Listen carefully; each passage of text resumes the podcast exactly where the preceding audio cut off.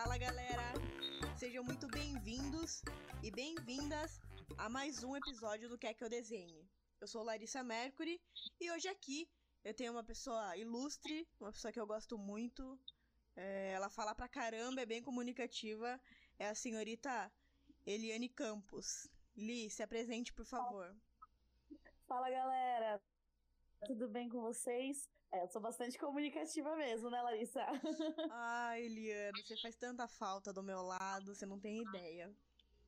Ai, amiga, como foi bom aquele tempo que a gente trabalhou junto, não? Demais.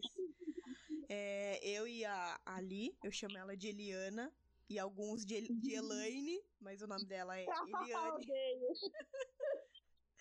É, a gente trabalhou um tempo juntas e nós desenvolvemos uma relação muito próxima. E, e nós, como, como mulheres, como seres empoderadas, nós suportávamos uma a outra, né, Li? Sim. e, e essa relação continua até agora. E hoje nós vamos falar sobre a mulher no mercado de trabalho. É, hoje nós estamos gravando no dia 7 de, de março, amanhã é no dia 8. Dia Internacional da Mulher, e acho que é importantíssimo a gente falar sobre o papel da mulher no mercado de trabalho. Sim, sim, concordo. É, o Dia Internacional da Mulher ele é visto por muitos como um dia de flores e carinhos e etc. E muitos não sabem que essa data, na verdade, ela é marcada por muita luta, muita militância, muito esforço para que a mulher tivesse o espaço que tem hoje, que ainda não é muito, né, lá. Sim, sim. Ainda, é, ainda é um espaço bem, bem limitado, se a gente for ver, mas bastante abrangente, visto de quando essa luta começou. Então é importante a gente debater esses temas mais do que nunca agora, que a gente está tendo mais liberdade ainda, né, uhum. para falar sobre isso, para debater sobre essas questões é que a gente fala sobre desigualdade entre homem e mulher no mercado de trabalho. Parece ser um tema tão antigo, mas não. Isso é real, isso acontece. E a gente sente isso na pele no nosso dia a dia. Sim, exatamente. É um tema muito atual, porque a sociedade ela ainda é machista. E o machismo não vem só do homem, ele também vem da mulher, né? É um Sim. machismo estrutural. Então, é, às vezes é difícil você trabalhar, desenvolver o seu trabalho, desenvolver o seu papel é, como mulher, como uma pessoa empoderada frente àquilo que você está fazendo e ser reconhecida por aquilo sem que te comparem com um homem uhum. ou sem que te rebaixem por conta de um homem, né? É, porque a gente não quer ser comparada a um homem, né? A gente não quer ser um homem igual ao homem no mercado de trabalho. A gente quer ser a gente ter a nossa posição no mercado de trabalho, né? Exatamente, exatamente. E, e uma questão assim que eu particularmente percebo, principalmente nas entrevistas, isso é eu, Larissa, falando. É, eu, eu tenho dois filhos, né? Então a primeira uhum. reação das pessoas quando ouvem isso é: quem que vai ficar com seus filhos? E eu fico, meu, como assim, cara? Isso ainda é, é uma pergunta feita, entende? Eu acho um absurdo Sim. tremendo. Sim, eu tenho outras amigas que também passam por essa situação. E muitas vezes essa pergunta vem de outras mulheres. Exatamente. Né? Raramente vem de. Não é que é raramente, é que normalmente a gente encontra mais recrutadoras mulheres, mais a mulher fazendo esse papel aí dentro do mercado. E a gente vê que ainda falta muita empatia entre nós mesmas, né? Nesse processo, nessa questão do trabalho. Eu tenho amigas que é, não vou citar nomes, claro, mas eu tenho amigas que trabalham no setor educacional, onde as pessoas precisam ter uma visão mais aberta, né? Uma visão de, de cuidado, de amor, de carinho. E ainda fazem essa pergunta como se fosse horroroso, né? Tipo, ai, ah, seu filho vai ficar na creche, vai ficar com a babá, vai ficar com a avó, como assim, sabe? É, eu vejo que tem uma contradição nisso, porque às vezes as pessoas perguntam, vai ficar com quem? E daí, se você fala que ele vai ficar na creche ou vai ficar com outra pessoa, é, eles tiram o foco, tá? Vai ficar com outra pessoa, mas você não vai ficar com ele? Então ele vai passar o tempo inteiro com outra pessoa? Então tem um olhar de julgamento também, né? Ao mesmo tempo que o mercado de trabalho também exige a doação da mulher para ele, né? Sim. Então a, a, criança não pode ficar sem a mãe, mas a mãe também não pode sacrificar a vida dela, não pode ficar sem sacrificar a vida dela para que ela conquiste um espaço, né? Porque a gente ainda tem muito hoje essa cultura de trabalhar muitas horas e se matar e acabar com a sua saúde mental para que você chegue em algum lugar, para que você conquiste alguma coisa, né? E a primeira coisa que falam é da mãe que deixa o filho com alguém para poder batalhar por uma vida melhor para o filho, que infelizmente a sociedade pede por isso, né? Hoje, Li, é, você está aí no ramo de, de tecnologia, startups, etc. E como uhum. você enxerga esse cenário, como que você foi acolhida nesse âmbito? Bom, uma coisa que é legal é que a startup ela é uma empresa completamente desconstruída, né? Algumas, não são todas. Mas a ideia, né, é que seja uma empresa completamente desconstruída, onde você tenha mais liberdade, onde esses fatores da sociedade, do, do convencional, do tradicional, convencional, do conservador, né, uhum. ele não, não atinja tanto a equipe, não atinja tanto a, a, o rendimento. Então, assim, eu já trabalhei em uma startup onde era basicamente o processo natural de uma empresa comum, né, onde se vivia o processo natural de uma empresa comum. E hoje eu trabalho em uma startup onde o conceito de startup ele é verdadeiro, ele é real, ele é entregue mesmo. E você tem uma abertura muito maior, você tem muito mais voz, né, dentro do ambiente. Ainda é, é um processo complicado, porque quando você quando você está dentro do mercado, nós somos jovens, nós não somos mulheres, né, que tem mais, mais tempo de mercado, né, lá, que uhum. tem mais, mais tempo de profissional para poder. Porque por mais que eu saiba muita coisa, eu ainda não me reconheço como uma profissional que pode bater no peito assim fortemente. Eu ainda tenho muito a aprender, né?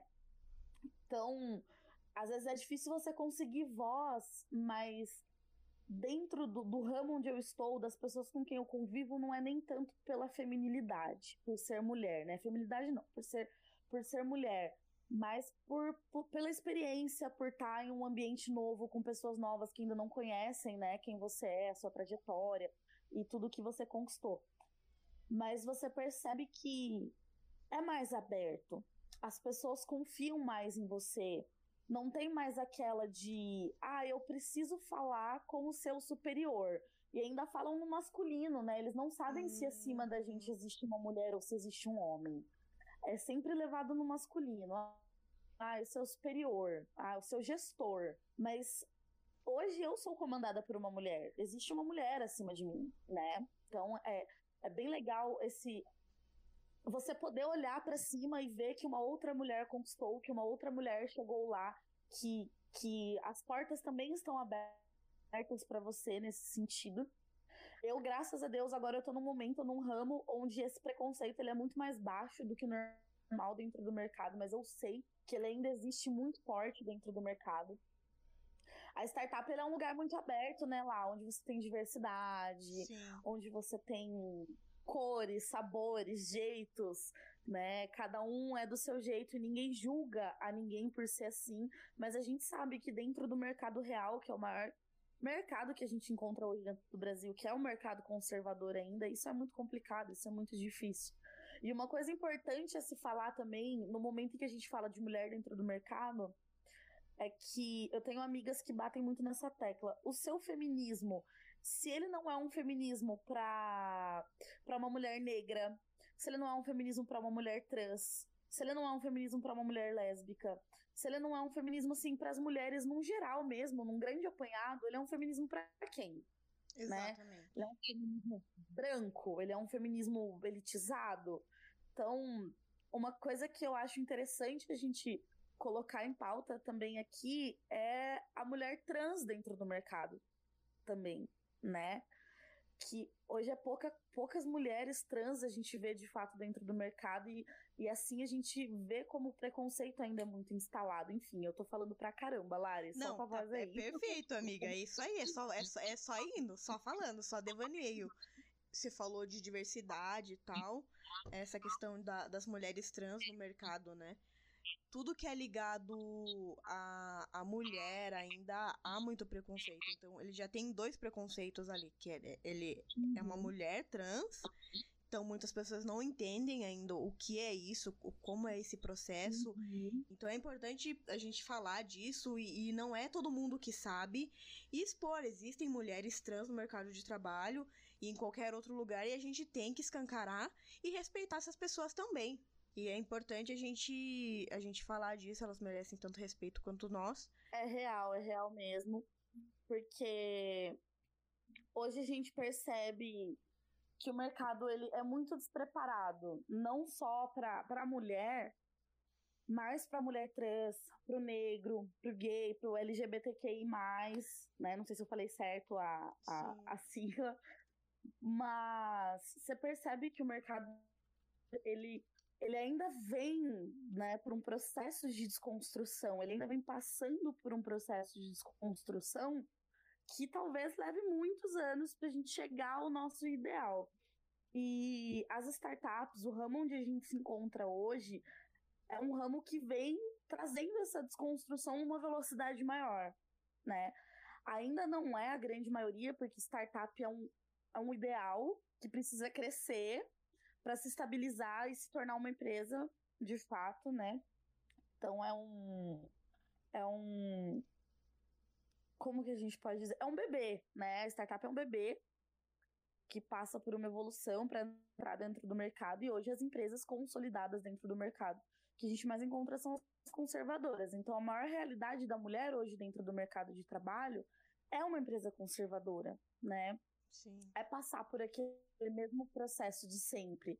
É aquele processo onde você está numa empresa e você quer subir de cargo e tá você e mais. Eu já passei por entrevistas de emprego onde tinha eu e mais três caras, caras de. Não desfazendo, lógico, mas caras com 45 anos de idade que já estavam há 10 anos fora do mercado de trabalho. Eu havia acabado de sair de uma empresa do mesmo segmento, de uma venda no mesmo formato, de um trabalho no mesmo sentido, com bastante estudo, cuidado, sabe?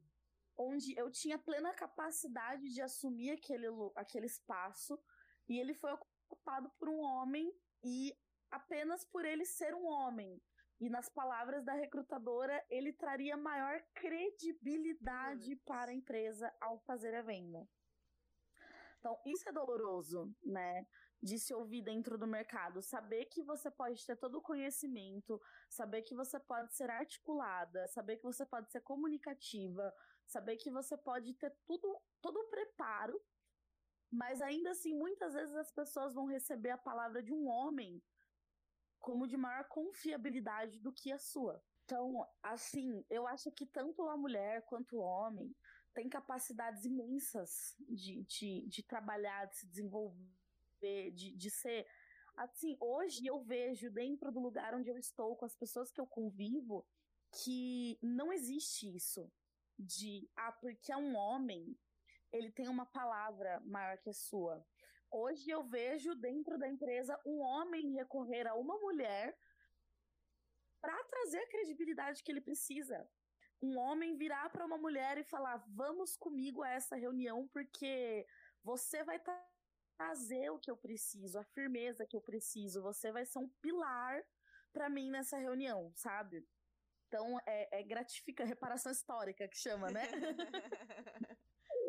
então é gratificante você ver esse tipo de situação acontecendo depois de passar, porque eu comecei dentro do mercado de trabalho muito nova. Eu comecei a trabalhar com 11 anos, mas, né, era um trabalho, lavava louça, trabalhava servindo mesas, era, não tinha isso de você encontrar esse machismo dentro do mercado nesse sentido, né? Uhum. Você encontrava o machismo, porque você, se você botar o pé, não precisa nem botar o pé para fora de casa, né? Você liga o seu celular, você dá de cara com o machismo. Mas eu era muito nova. E quando você é nova, você ainda não tem consciência, né? A gente vai ter consciência desse tipo de realidade, de todas as, as estruturas, quando você já, já é adulta, quando aquilo pega de fato no seu calo, quando você vê aquilo muito próximo a você, a partir do momento que você encara aquela realidade perto de você e você vê que aquilo não é uma. não tá distante, que não é uma, uma sei lá, uma ilusão, digamos assim, é que você começa a perceber, a se tocar, a encontrar formas de ultrapassar, a, a militar mesmo. É quando você começa a falar, cara, se eu, se eu não tivesse o feminismo do meu lado hoje, não só o feminismo, mas no meu caso, a luta de raças, né? Aonde eu estaria? Aonde eu teria chegado? Né? O que, que eu conseguiria? Será que eu teria toda a voz que eu tenho? Será que eu, eu conseguiria bater de frente com algumas coisas que eu encontro no meu dia a dia? Então, quando eu comecei a minha vida no mercado de trabalho, não, não tinha nada desse, nesse sentido, né? Eu, eu encontrava situações que na hora eu não percebia. E depois, quando eu já tinha meus 19 anos, que foi quando eu me deparei com a luta, que foi quando eu eu percebi a importância do feminismo, quando eu, eu abstraí aquilo para mim de fato, eu olhei para trás e eu falei, cara, eu enfrentava essas coisas desde que eu era uma, uma menina, uma menininha, assim, sabe? Criança você enfrenta isso. A, a gente tem que pensar que o feminismo, ele também não é só para as mulheres com que estão dentro do mercado de trabalho, para as mães, para as adolescentes, pra... mas também tem as menininhas, as crianças, sabe? É. Pensar, você, por exemplo, tem uma filha, né, lá. Sim. Como que você, assim, como que você passa por, por, por essas situações? Como que você vê? Não sei nem como questionar isso para ti. Você vai saber dizer melhor que eu, né? É, é, você falou que começou a trabalhar também muito nova, né? Então acho que a gente. Uhum. Nós meninas começamos, acho que desde cedo em casa, principalmente, né? Então, é lavando louça, daí tem, a gente tem um irmão, o mais novo, o mais velho, enfim, que, ah, ele não faz porque ele é menino. Você tem que fazer uhum. varrer porque você é menina, você tem que lavar louça porque você é menina. Então, eu encontrava muito isso dentro da minha casa. E eu acho que é por isso também que eu comecei o mercado de trabalho muito cedo. Eu comecei com 14 anos, eu, eu trabalhava numa sala de informática e enfim. Hoje eu tenho uma menina e um menino, né? E eu tento. Uhum. Assim, não tem distinção. Os dois fazem igual, embora eles sejam pequenininhos, mas uhum. vamos arrumar seu quarto. Então, são pequenas coisas, pequenas atitudes, questões de. Uhum que eu tento valores, né, que a gente tenta passar para eles, para eles absorverem e entender que a Manuela é igual ao Arthur e o Arthur é igual a Manuela. É, não tem essa distinção porque ela é menina e ele é menino. Então, e isso ele vai, eles vão levar durante a vida. E eu tento é, ao máximo fazer isso dentro da minha casa, né? Isso é algo lindo da nossa geração, porque a gente vem de uma criação onde os pais fazem, né, citando aqui eles Regina, né, nós somos como nossos pais. e eu acho que essa essa geração de agora, a gente veio para trazer essa quebra. Essa quebra onde não, a gente precisa debater, a gente precisa conversar. Essa semana eu vi um vídeo muito legal de. Putz, eu não vou lembrar quem é a blogueira, mas eles estavam debatendo sobre o racismo dentro do Big Brother. E eles levaram uma, uma moça muito muito sensata, muito interessante do movimento para conversar. E eu acho que isso é válido para qualquer movimento, não só para a questão da raça. A gente precisa desconstruir da nossa cabeça que a gente não pode errar. Então, Nossa. Então, durante o nosso dia a dia, por termos sido criados em, em uma estrutura de sociedade, vamos ter comentários machistas, vamos ter comentários racistas, vamos ter comentários gordofóbicos, vamos ter comentários assim é, transfóbicos que eu acho que a gente levantar a bandeira de falar não, eu sou militante porque eu luto e eu batalho e eu sei piriri pororó piriri pororó e eu sou da luta e eu julgo todo mundo, eu acerto todo mundo, mas, mas você não se dá o direito de, de errar, de rever, de entender. Essa semana, por exemplo, eu sou negra e eu fiz um comentário racista. E no momento em que eu soltei aquilo da minha boca, eu trabalho de frente com um rapaz negro também. Quando eu soltei aquilo, eu olhei no olho dele e eu falei: eu fui muito racista agora, não fui? Ele falou: foi. E a gente teve um debate super tranquilo. E ele falou situações onde ele também já fez comentários, onde amigos próximos a ele, que também são negros, fizeram comentários. E, e gays também acabam fazendo comentários assim sobre outros gays. Porque é como a gente foi criado. Muitas palavras são palavras que foram ditas como comuns do vocabulário. Então, a gente tem que parar e falar: bom, se eu errei, que bom que eu reconheci. Isso quer dizer que eu tô indo no caminho certo. Que eu tô estudando o que eu preciso estudar. Que eu tô aprendendo o que eu preciso aprender. Por isso que os debates são importantes. Por isso que não cabe a nós também é, é, julgar e jogar na cara de tipo, ah, porque foram machistas comigo em tal empresa e piriri pororó, piriri pororó. É pesado, é pesado, é foda, é foda. Mas vamos parar e vamos pensar. Que bom que eu reconheci que aquilo foi uma atitude machista, que aquela empresa foi machista. Tem muitas mulheres no Brasil que não percebem. Tem muitas pessoas no Brasil que não percebem. Eu posso voltar lá e eu posso dar um feedback? Eu posso. Vão me ouvir? Espero que sim. Mas se não me ouvirem, eu falei eu disse, eu demonstrei, sabe? Isso é uma coisa que eu carrego comigo. Foram machistas comigo? Foram. Então é o seguinte: olha, escuta aqui, eu não gostei do seu comentário, porque seu comentário foi assim, assim, assim, assado. E sempre vai ter aquela pessoa que vai falar: não, foi isso que eu quis dizer, não é assim, foi só uma brincadeira, parará, parará. E eu acho que é importante a gente ser chato, sim a gente levantar o debate sim, mas a gente também permitir o erro para debater em cima do erro, né? Pra... Não sei se eu tô sendo clara. Não, eu, pode eu, ser que tá. Eu, eu gostei muito do que você falou e permitir o erro e a gente se permitir e ouvir, né? Porque existem algumas frases que a gente vê por aí, denegrir, por exemplo. Aí você para uhum. pra pensar e uhum. fala: Poxa, calma aí. Então, se eu entendo qual que é o conceito dessa palavra e eu já eu, eu compreendi, ela é racista. Hein? Então, é eu, Tenho conheci, eu tenho conhecimento disso, eu não vou mais utilizar. Agora, se eu tenho conhecimento Exato. disso e continuo utilizando, aí já é outros 500. E muitas pessoas não têm o conhecimento. Nesse, nesse, nesse episódio onde eu fiz esse comentário, é, um rapaz que estava do nosso lado, a gente comentou, começou a falar algum, algumas palavras, algumas frases que são comuns no nosso dia a dia, né, para debater em cima delas. E esse rapaz do nosso lado falou: como assim criado mudo é racista? Porque ele jamais imaginou que o criado mudo fosse ser um termo racista. Não passava pela cabeça dele. E quando a gente comentou, ele ficou chocadíssimo. Ele falou: Meu Deus, eu preciso abolir essa palavra do meu dicionário, eu preciso abolir isso de mim. Então, o erro leva ao debate. E o debate leva a, a você compreender, a você entender, a você. É, nesse vídeo, basicamente foi isso que foi dito, sabe? É, esfriar, não, não, não passar pano, né? Porque passar pano é diferente. Uhum. Passar pano é você ver aquilo acontecendo, não falar nada, ficar, ai, bonitinho, né?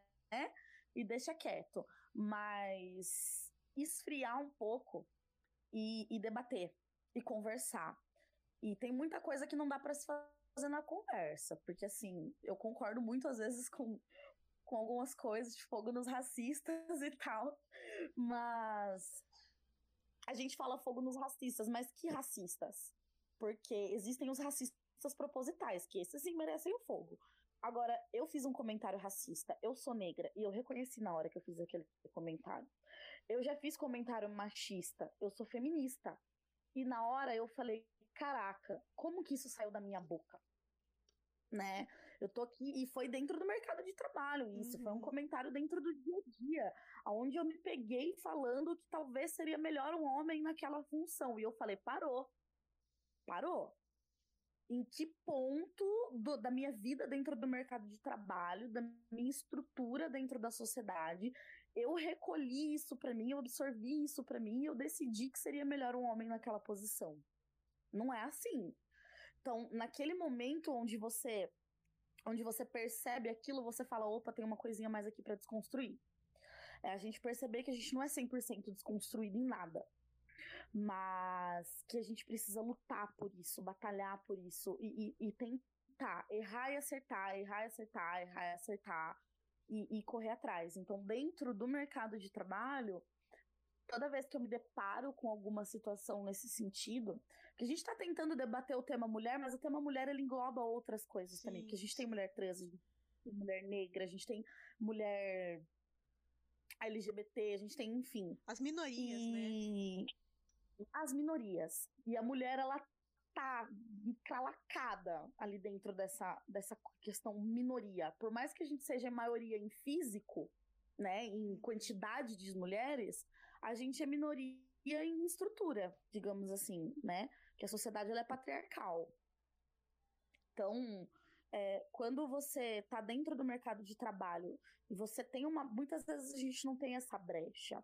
Isso que, que é entristecedor, né? Você vê a situação, você perceber a situação. Eu já passei por isso. Você vê uma situação, você perceber, você se incomodar, você expor o seu incômodo e olharem para você e falarem assim: nada a ver. Por que você tá falando isso? Não, não, não posso fazer nada. Tipo, é, eles são assim, não posso fazer nada. E você tem que engolir e permanecer no lugar porque você tem suas contas, você tem sua vida, você tem, né, muitas vezes filhos para criar, você precisa engolir. Agora, o ambiente onde lhe é possível fazer um comentário, onde lhe é possível abrir o coração e falar, olha, não gostei. Não foi, não foi bom. E eu acho que a startup é o ambiente onde você mais tem essa possibilidade, né? É difícil uma empresa conservadora você tem isso. Eu acho que é importante sim. É importante levantar essa voz, é importante levantar o debate.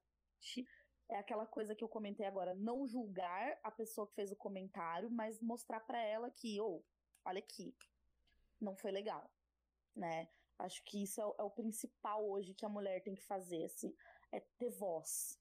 Porque a gente tem muito pouca voz por conta da estrutura onde a gente se encontra. E por mais doloroso que seja, por mais difícil que seja, né, em, em todas as questões, não só o mercado de trabalho em si, mas em todas as questões, é, a gente se apoiar, buscar aonde a gente ter, onde a gente tem um apoio, onde a gente tem um pilar.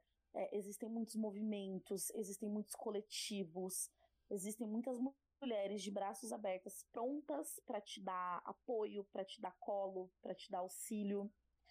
E é importante, né, ter isso hoje.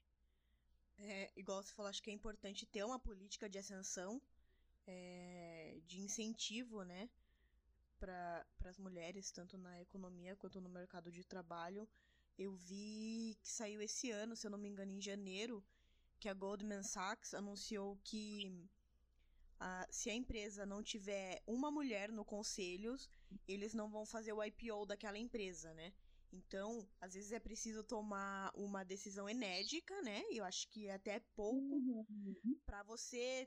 Não, vai ter mulher sim, vai ter negro sim, vai ter gay, vai ter. Enfim. A gente ex existe, né? A gente tá aqui, a gente não é invisível. E tem empresas principalmente as de grande porte aí, se posicionarem quanto a isso. Exato, exatamente. Eu acho que é, é de grande importância isso hoje, porque muitos lugares não não estão nem aí, né? Não estão nem aí, não se importa, não querem saber. E tem muitos lugares que, que mesmo comandado por, por, por homens, também não vamos né, descer além assim na, na caruda, mas tem muitos lugares que, muitas vezes comandados por homens, também tem essa visão, né? Porque tem muito homem que foi criado por, por mãe solo, que uhum. foi criado por avó, que teve essa, essa criação sem, sem ter essa descrição de você é homem, você é mulher, você faz isso, você faz aquilo, que tem essa. não é completamente desconstruído, porque ele tem seus privilégios, tem. Não existe isso, né? mas que tem essa visão de não, vamos, vamos tomar uma medida enérgica, assim como tem a gente lembra quando a gente escutou aquele comentário maravilhoso dentro do nosso trabalho que se a mulher quisesse ascender no mercado de trabalho, por que, que ela não abria a própria empresa? E não virava uma. Ai, dá vontade de rir de lembrar disso. Rindo de nervoso. E não rindo de virava. nervoso. Cada K é uma lágrima. Mas você sabe as coisas que. A, a- a gente é o melhor exemplo. Você sabe as coisas que a gente escutou dentro do, do, do nosso ambiente de trabalho comigo sendo superior àquela pessoa que estava falando aquelas coisas Uhum. né? Vendo que eu, eu estava numa posição acima da dele, que ele precisava é, é, aprender comigo, que tinha coisas que para ele chegar onde eu estava, eu estava completamente disposta a ensinar, estava aberta a trabalhar em conjunto, mas eu ouvia aquelas coisas do tipo: não, mas eu sou melhor que você mesmo assim. Você não pode me dizer como é que eu vou fazer isso, porque eu sou bonzão sendo que eu tinha todo o conhecimento, o estudo, o processo, já tinha passado por aquela posição. Então, para você ver como uma pessoa da nossa, da nossa geração, né? Da, da, da nossa estrutura, negro, de periferia, trazia um discurso como aquele.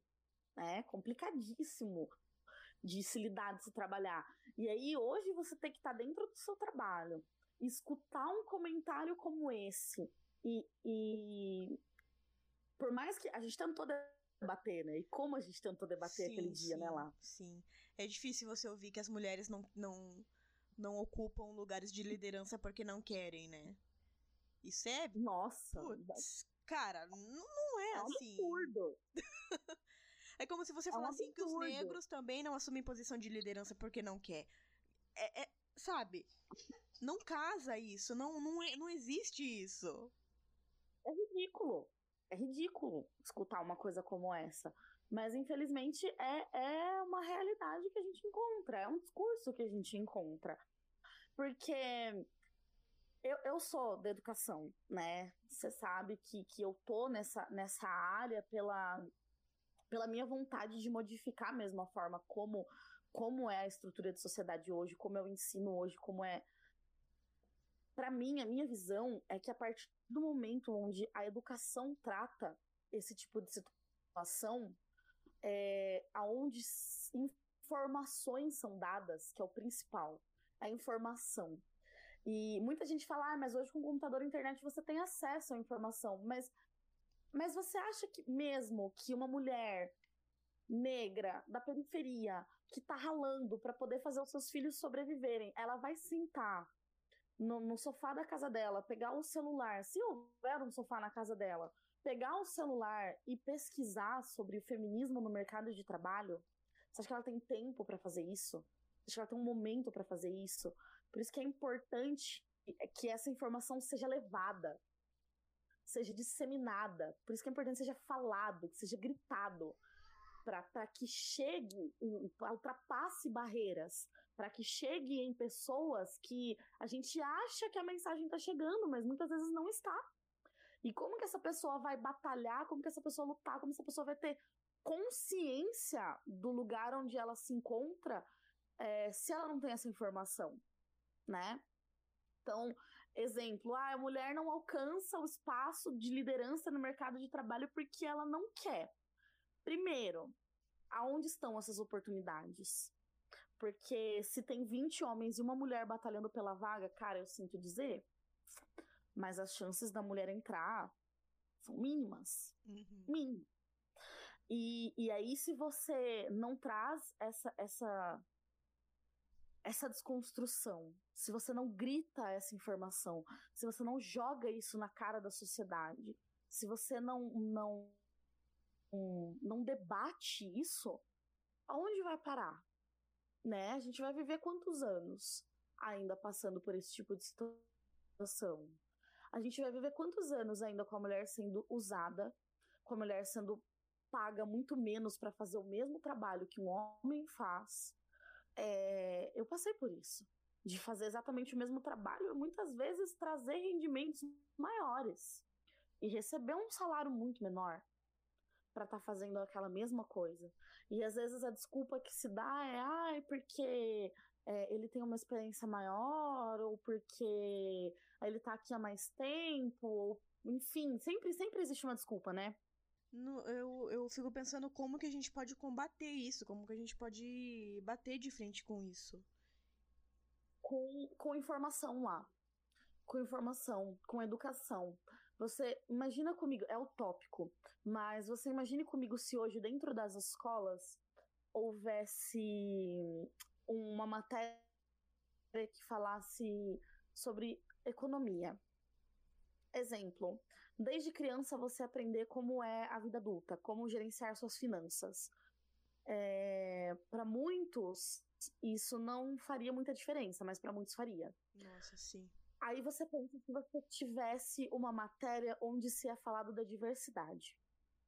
Onde se é explicado. É porque hoje, com a censura que existe dentro da educação, é extremamente utópico. Mas que até a educação sexual não pode ter mais, né? Para dizer pra criança o que é um abuso e o que não é. Isso é ridículo. Mas. Isso é ridículo. Mas você imagine comigo se houvesse, desde de uma certa idade, é, aquela explicação de onde você está, qual é o seu lugar.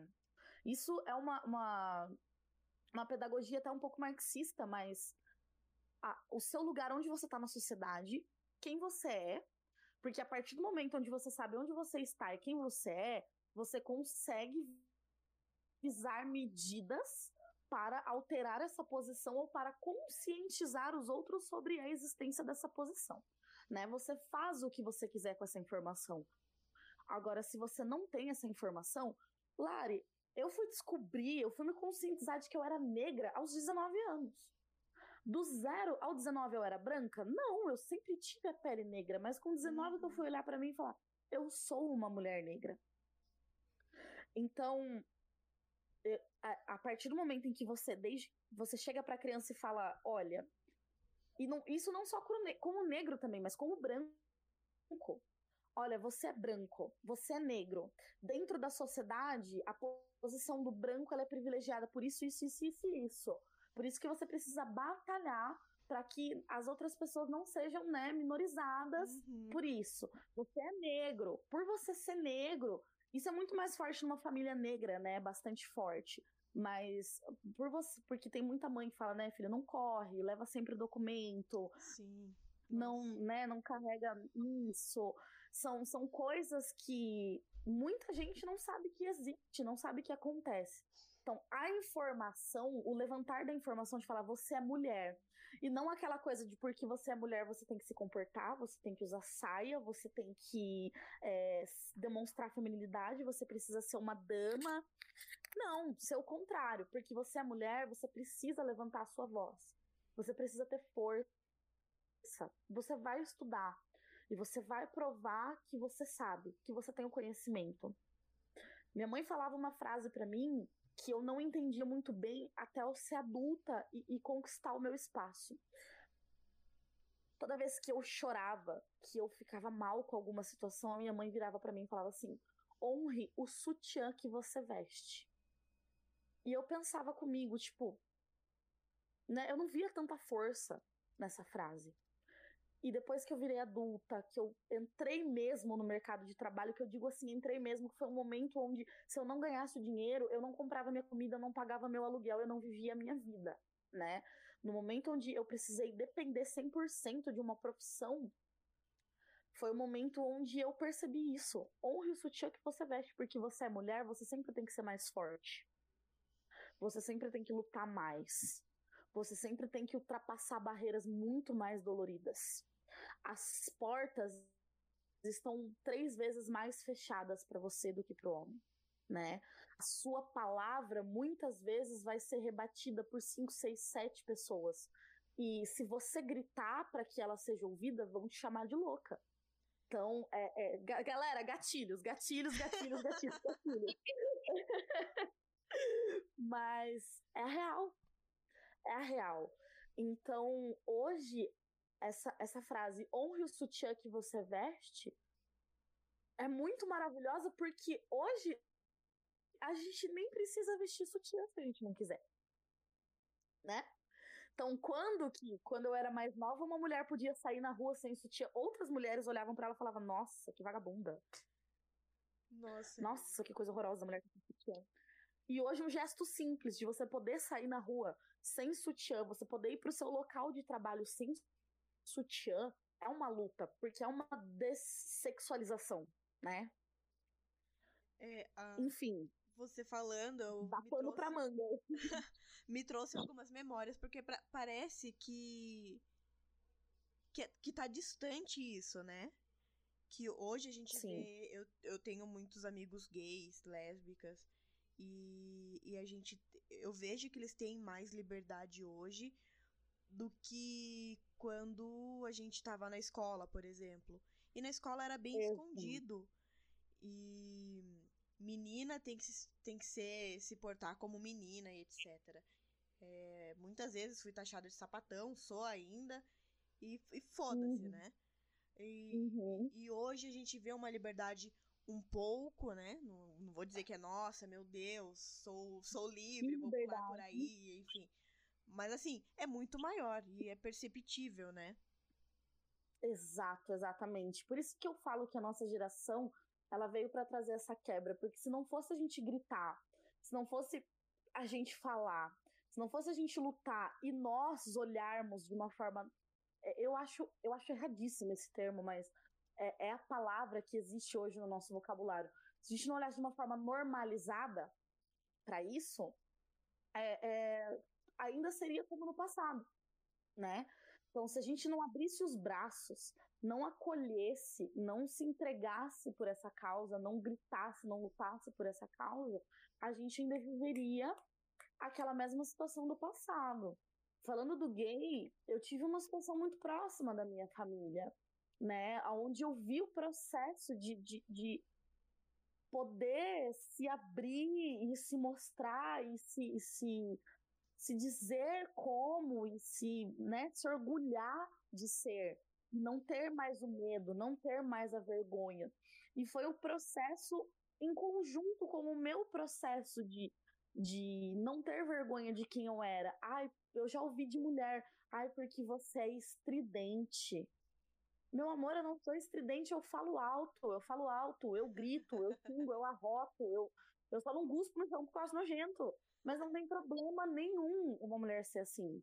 Não tem problema nenhum. Muitas vezes, muitas pessoas falam para mim, nossa, como você tem uma personalidade forte. Amor, eu não tenho personalidade forte. Eu sou quem eu sou. Eu estudei, eu busquei, eu não tenho medo de bater de frente com alguém que vem falar alguma coisa para mim que eu acho que não condiz com o que eu penso, né? Não condiz com a minha opinião. Se eu precisar, obviamente, eu vou parar, eu vou refletir, porque é isso que faz a gente crescer, né? O nosso pensamento avançar. Agora, se eu sei que é uma coisa retrógrada, eu não tenho por que eu abaixar a cabeça e aceitar. Só porque eu sou mulher, eu sou uma dama, e eu preciso ser educada com as pessoas à minha volta. Eu preciso falar assim, como uma lady, de voz suave, e encantadora enquanto eu estou conversando. Não, cara, eu quiser eu grito, sabe? Então é, é, é, complicado você, você se ver nessa posição e se permitir, porque também é muito levado para você que você tá errado, que você tá errada, te culpam, te trazem uma sensação de culpa. Então é difícil. Li, só pra. Vamos fechar esse circo aqui. Quais são as suas referências Quais as mulheres, assim, te inspiraram e te inspiram? Cara, primeiro de tudo, minha mãe, né? É, a minha mãe, eu tive uma. Eu tenho até hoje uma relação complicada, mas muito mais maravilhosa com ela. Só que eu acho que por, por, minha mãe é minha referência por, por toda a batalha que ela passou, porque ela viveu numa época onde ser mulher era, era diferente de hoje, né?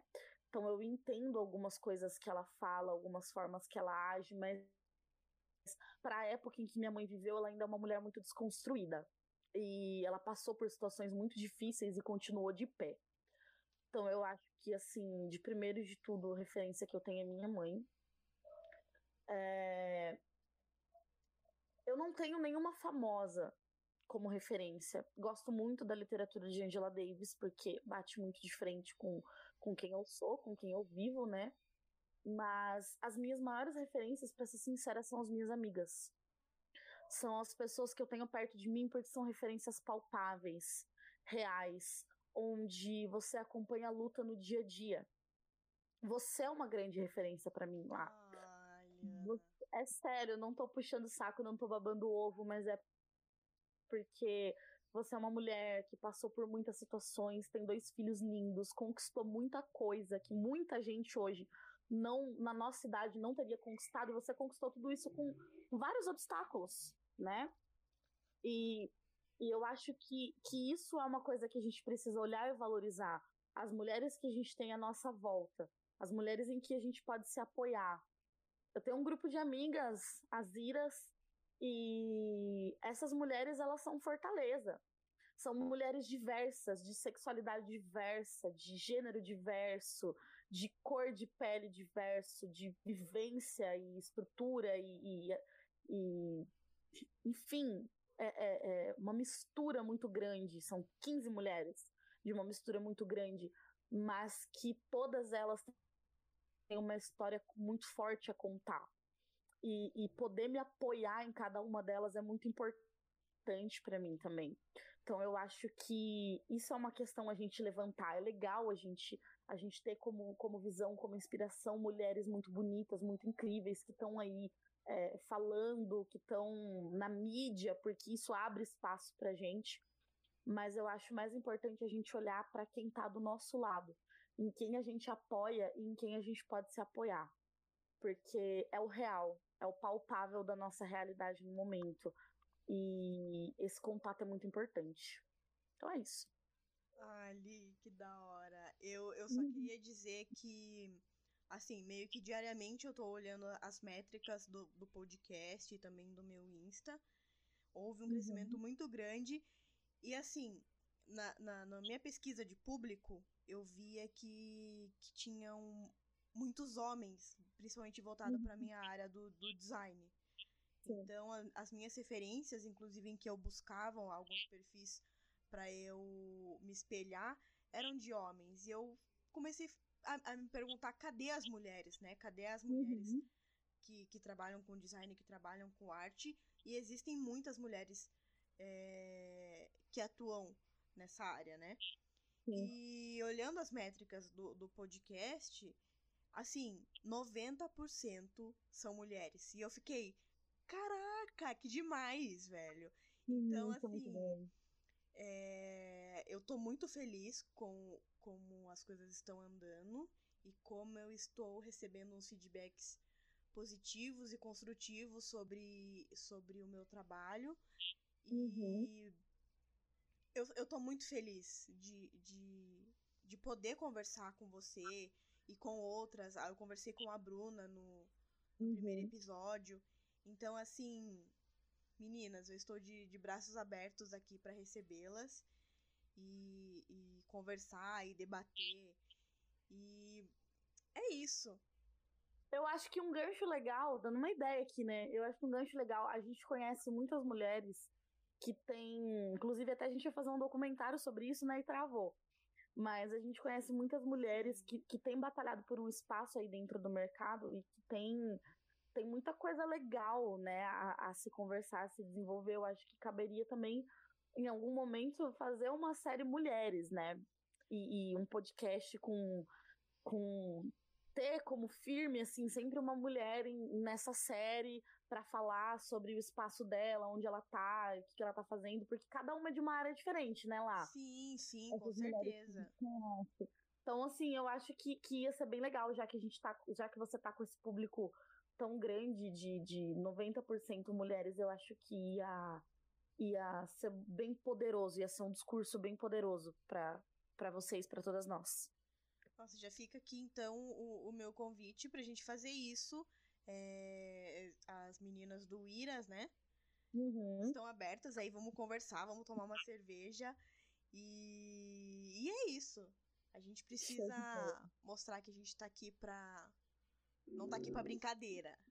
Exatamente, exatamente. Não estamos pra brincadeira mesmo, não. Travesti não é barraco. Como que é? Travesti. Pensa que travesti é barraco? Ai, ai, bagunça. É bagunça, ai, é não é? Tá fazendo travesti é bagunça. Gente do céu, vou ter que editar isso. Travesti não é bagunça, meu amor. Ah. Mas é isso, Lari, agradeço imensamente pelo seu convite. Eu, assim, fico muito feliz de ver que você tá, tá crescendo, tá fazendo as coisas que você tem vontade, tá investindo na, na sua profissão, naquilo que você acredita, naquilo que você ama. Saiba que eu vou estar tá sempre aqui do seu lado. Ai, o que você precisar de mim, pode contar comigo. E vambora, vambora. Gostei muito de participar.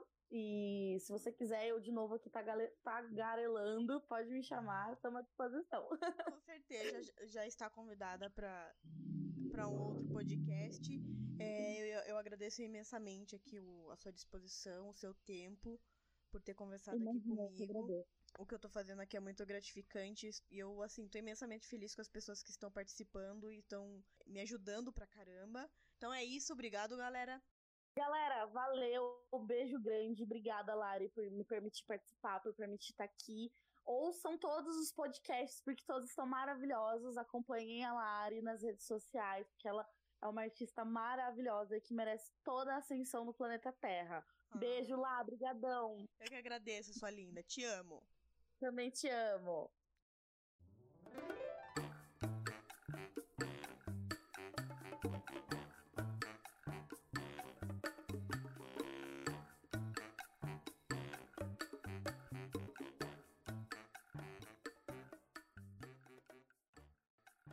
Foi mais um episódio do Quer Que Eu Desenhe.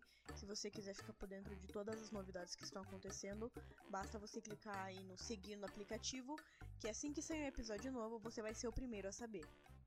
Entendeu? Ou quer que eu desenhe?